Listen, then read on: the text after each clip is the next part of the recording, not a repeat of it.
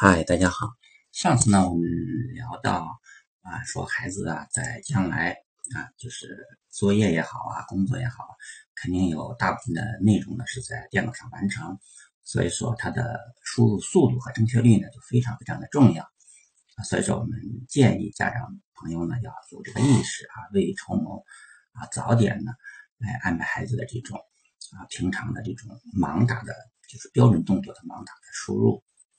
嗯，那么今今天呢，我们来聊一聊啊键盘的问题，对吧？供应三级式啊微显立体器，那我们就聊一聊键盘。嗯，对这个方面不太感兴趣的家长呢，可以直接略过啊这一部分的内容。嗯，说到键盘呢，我们最先接触的就是常用的这种所谓的办公键盘啊，也就是说五十块钱左右啊，还包括鼠标键盘一套啊。一般我们用起来也觉得还不错，啊，呃，感觉不出来什么好坏。嗯，我在大学里呢，经常看到一些，啊，因为我们是呃计算机的学生嘛，经常带着一些笔记本电脑，那么同时呢，包里还会塞一个机械键盘，啊，键盘看起来又厚又重，啊，有的时候用起来噼里啪啦响啊，看起来啊，好像那挺专业的样子。啊，当然女孩子是不会这么干了。啊，女孩子的用的笔记本呢，啊，她追求的是啊越小啊越薄啊好看。嗯嗯，我们生活当中还会看到一些键盘，啊，比如说你的 iPad 上配的这种 mini 的小键盘，那么还有一些外置的这种蓝牙的键盘，啊，个头就比较小比较薄。那么还有各种。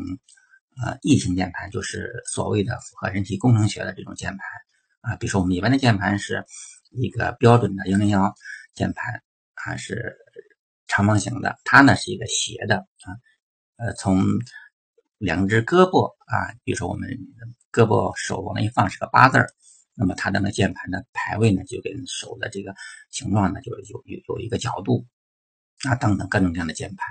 那么甚至还有现在发展之后有一种那种便携的啊，像一个小的一个小东西，然后立在那儿，然后通过一个红外线投射在这个桌面上，然后你手指在桌面上按着那个红色的那个那个红外线就啊就是激光啊红外啊这种各种各样的这种啊键盘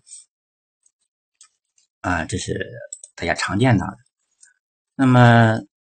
如果说家长决定想训练孩子这种盲打输入速度和正确率呢，那么想给孩子买一个合适的键盘，那么这个合适的键盘呢，呃，可以提高孩子的这种练字的这种自信心呀，提高他的打字速度啊，还可以保护孩子的手指啊，防止这种运动伤害。因为我们有的时候训练的时候可能需要一个刻意的一个大大剂量的一个训练。那如果你从京东啊、当当这种网网店上去搜索键盘的话，你从价格排序啊，价价格可能是从十块多钱的键盘到五千多的键盘都有。那当然，我们一般认为说一分钱一分货，是吧？那么好东西自然有价高的道理。那么今天呢，我们一起来了解一下有关键盘的一些基本的知识。啊，目前主流的键盘呢，一般分为机械键盘、啊薄膜键盘和静电。电容键盘这三类啊，当然用的呃，应该是说比例最多的当然是一个薄膜键盘。不论是哪种键盘呢，这个电脑键盘呀，它实际上都是从啊打字机演变过来的。我们看到过这种早期的打字机，对吧？它是一个按键它控制一个字母，然后呃左右手啊，然后按照一定的键位排列。那么，当呃打字机这个按键上的金属点啊打到底座上那个触点的时候呢，它会产生一个信号，这个信号是单独的。那么，但是这种单独的啊单键单触点的这种键盘呢，制造成本比较高啊，所以说呢，随着技术的发展呢，呃，人们采用了这种薄膜电路板啊，这种这种键盘呢，把成本给降下来。它那个薄膜键盘啊，我们就说用的最多的啊，它的工作原理呢，实际上就是在键盘当中呢，它嗯铺设了一层这种啊纵横排布的这种电路线那么这个电路线呢是印刷在一个薄膜上的。那么这些电路线交叉的位置呢，它是一个键位。当这个键盘那个帽，对吧？它摁下来之后，那么它就触发到了一个开关。那么键盘的这种控制芯片呢，是通过检测啊所有的行列线，然后来判断哪一行哪一列的哪个点位它被接通了，然后将这个信号送给主机啊，通过我们 USB 接口送给主机。啊，我们有的时候 键盘脏了之后呢，我们可以把键盘的帽拆开，然后就可以看到那一个塑料的一个薄板。这个板呢，就是断电之后呢，你可以就可以清洗了啊。清洗完之后呢，你再把那个帽给套上去。呃，但现在的话，大家这个键盘太便宜了，是吧？四五十块钱也懒得去折腾。但是如果你们家有这种这种键盘啊，可以给孩子拆开玩一玩。呃，对激发孩子的这种学习兴趣啊，这种探索性啊和这种好奇心呢，我想非常有意思的。男孩嘛，他就让他拆一拆是很有好处的。比如说你们家的破旧手机，对吧？让他拆开，带他一块来拆，都是很好的一个学习的一个机会。嗯，说完薄膜键盘呢，我们来看一看静电电容键盘，有的我们也叫电容键盘啊。或者叫静电容键盘都可以，但它的全称呢是叫做无节点啊静电电容键盘。它无节点的意思就是说它这个没有触点，它跟薄膜呃这种键盘的不一样，它就不需要触点。为什么不需要触点？是因为它的呃电是通过电容的改变，对吧？比如说我们呃看到一些电容键盘的一些图片，就是它是通过电容器两端的距离的变化。产生信号。原来我们说键盘帽比较高，你把它按下去的时候，这个和键盘底部它不有一个距离发生了变化，那么有变化它就会产生信号啊。所以说你能够猜测到说这种静电容键盘它的按键它不会直接砸到那个地板上，所以说就没有噪音。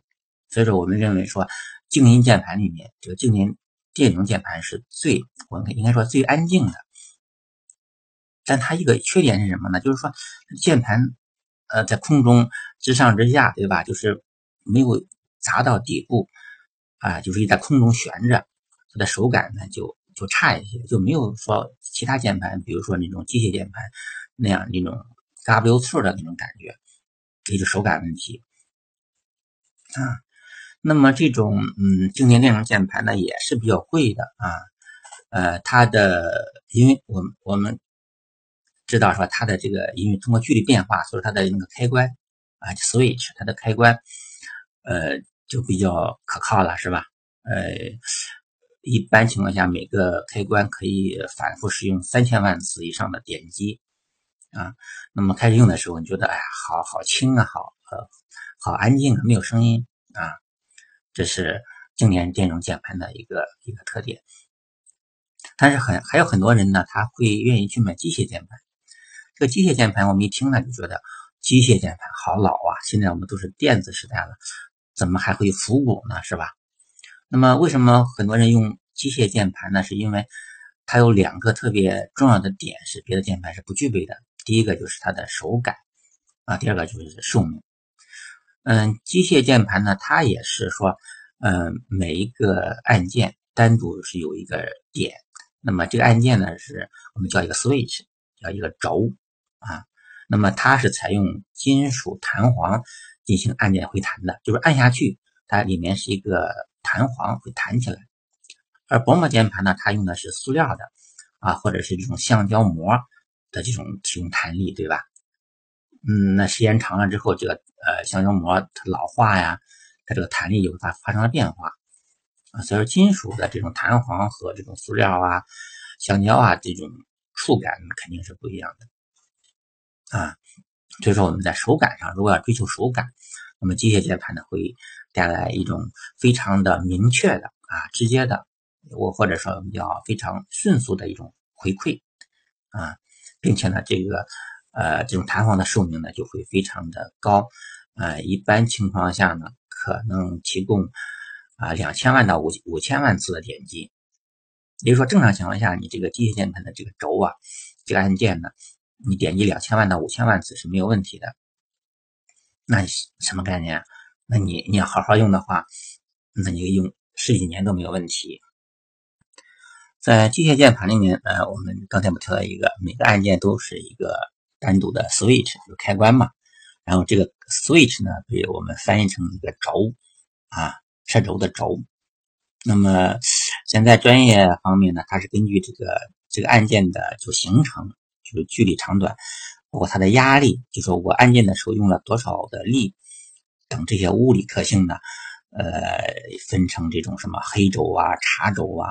青轴啊，红轴啊，啊，那么在生产的过程当中呢，把这个轴呢，就是涂装成这种黑色、茶色啊，就是棕色的，啊，青色的、红色的、白色的等等，啊，那么这种机械键盘的这种手感呢，它主要是来自于啊阻力的大小和段落感两个方面，啊，从这两个方面来来体现。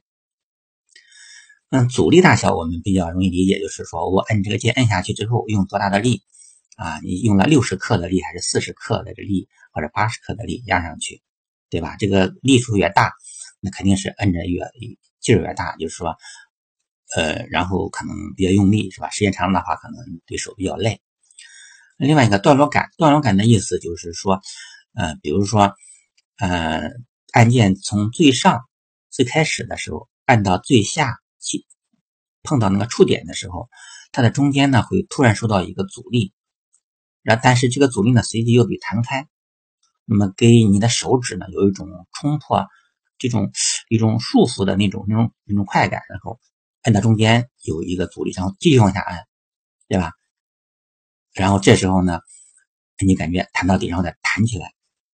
呃，一般的这个参数是呃，比如说轻轴，它的触发行程是。啊，就是说你从，呃呃最开始按到二点四毫米的位置，它会有一个阻力，然后再往下按，啊，那么它的压力的克数就是压力的是六十六十克，那么单个轴的使用寿命是两千万，嗯，这种轻轴的它这种感觉就非常像那个圆珠笔啊，圆珠笔的时候我们没事的时候嘎哒嘎哒嘎哒嘎哒，这种感觉是吧？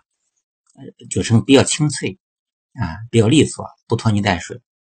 那么轻轴啊，它在呃不影不影响，就说不干扰别人的情况下啊，用轻轴打字呢是一种非常好的一种享受。啊，轻轴是一个非常典型的轴，所以说我们先说。那么其次呢是一个黑轴，黑轴和轻轴的区别在哪呢？它就是直上直下，中间呢没有那个那个段落感，就是中间没有那个阻力。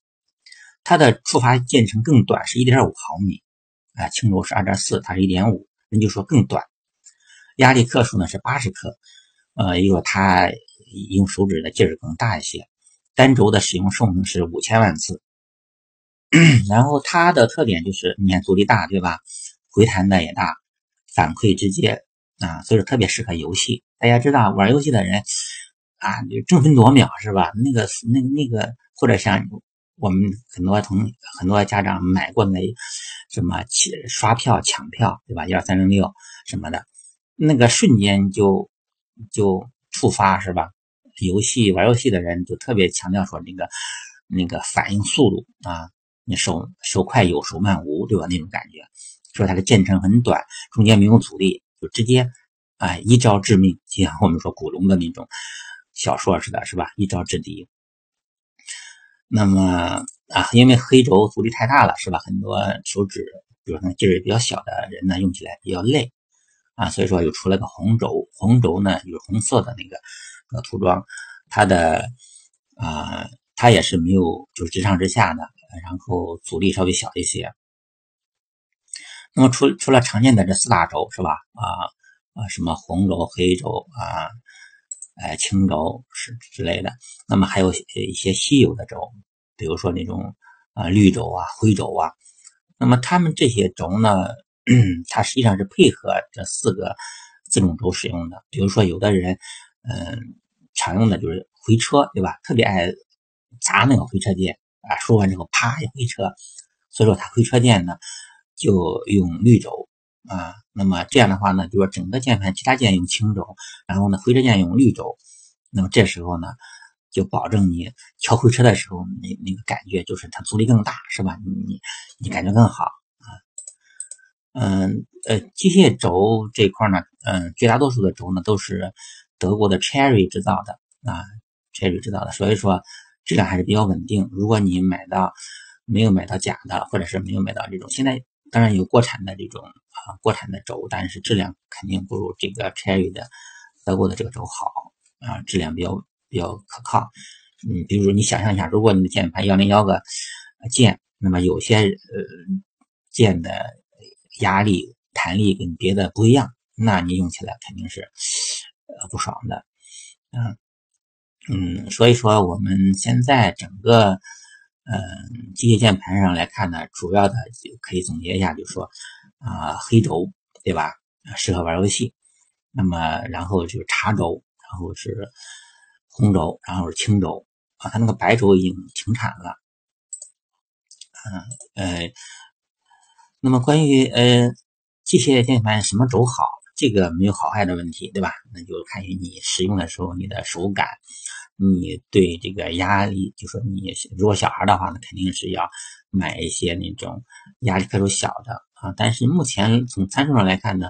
只有黑轴是八十克的压力，然后其他三个轴都是六十克，这个是可以。所以说你要给孩子买的话，说不要买黑轴就可以了。